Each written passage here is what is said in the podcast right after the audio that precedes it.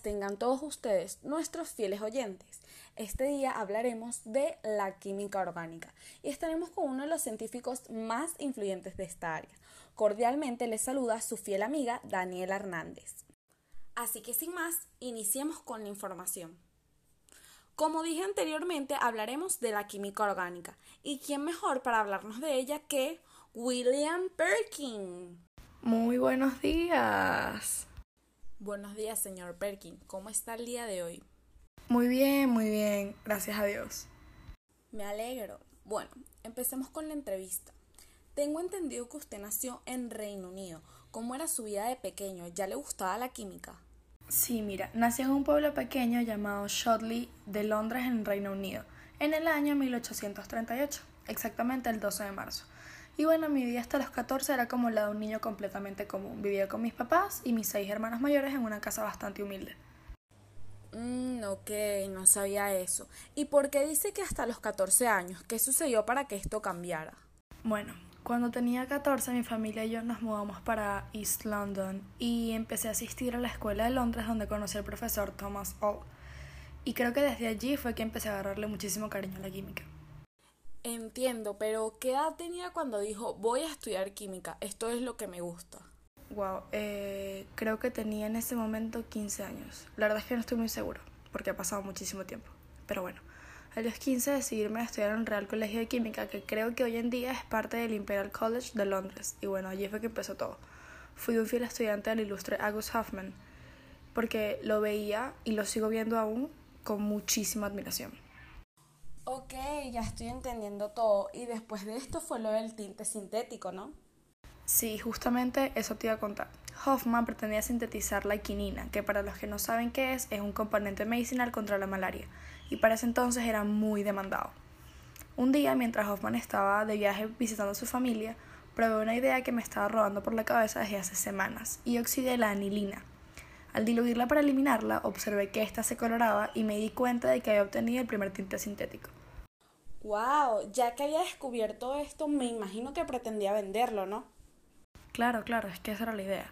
Me junté con mi papá y con mi hermano y fundamos juntos una fábrica para producir estos tintes. Obviamente, como el violeta había sido el más complicado de obtener naturalmente, se volvió un negocio inmenso. Ok, para los que no sabían, el color violeta o morado era el símbolo de la realeza porque no era muy común. Como lo dijo el señor Perkin, era el más difícil de conseguir naturalmente. Por ende, ese descubrimiento era un excelente negocio.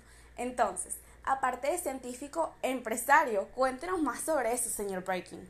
Sí, podría decirse que sí. La verdad es que no me fue para nada mal y poco a poco fui agrandando mucho más la lista de productos en mi fábrica. Mm, ¿Y qué otros productos se elaboraban en su fábrica, aparte del muy conocido tinte sintético color violeta? Otros tintes sintéticos de diferentes colores y diversificamos la producción con perfumes como la cumarina. Y te voy a contar algo muy representativo de mi fábrica. Bueno, escuchemos. Cerca de la fábrica había un río y dicen que la gente podía saber el color que se producía ese día con solo ver el color del agua, ya que el río se pintaba de ese color. Qué loco, ¿no? Eso no lo sabía. Sí, bueno, todo bien hasta ahí. Lo que pasa es que poco a poco la competencia se había vuelto muchísimo más grande y decidí retirarme. Tengo entendido que se retiró a temprana edad. ¿Fue por eso?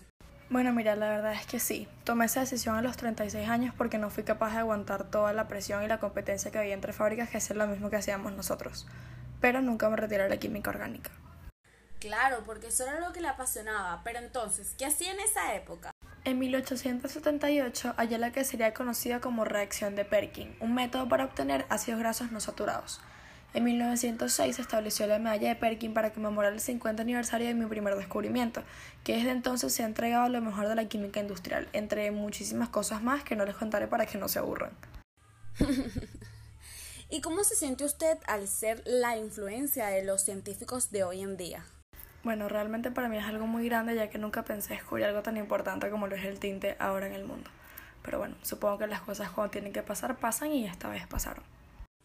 Y tengo entendido que nos dejó tres importantes científicos. ¿Quiénes son?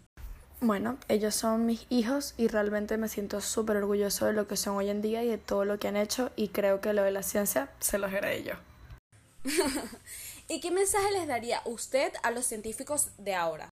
Bueno, que ahora que tienen la facilidad de las redes sociales y el Internet, que investiguen, que se nutran, que sean curiosos, que prueben cosas nuevas, porque siempre, siempre hay algo nuevo que descubrir. Bueno, y con este mensaje terminamos el programa del día de hoy. Espero que les haya gustado. Gracias, señor Perkins, por acompañarnos y hablarnos un poco de usted. No, no, más bien muchísimas gracias a ti por invitarme y a todos los que están acá escuchándonos el día de hoy. Bueno, y nos vemos con otro personaje que entrevista.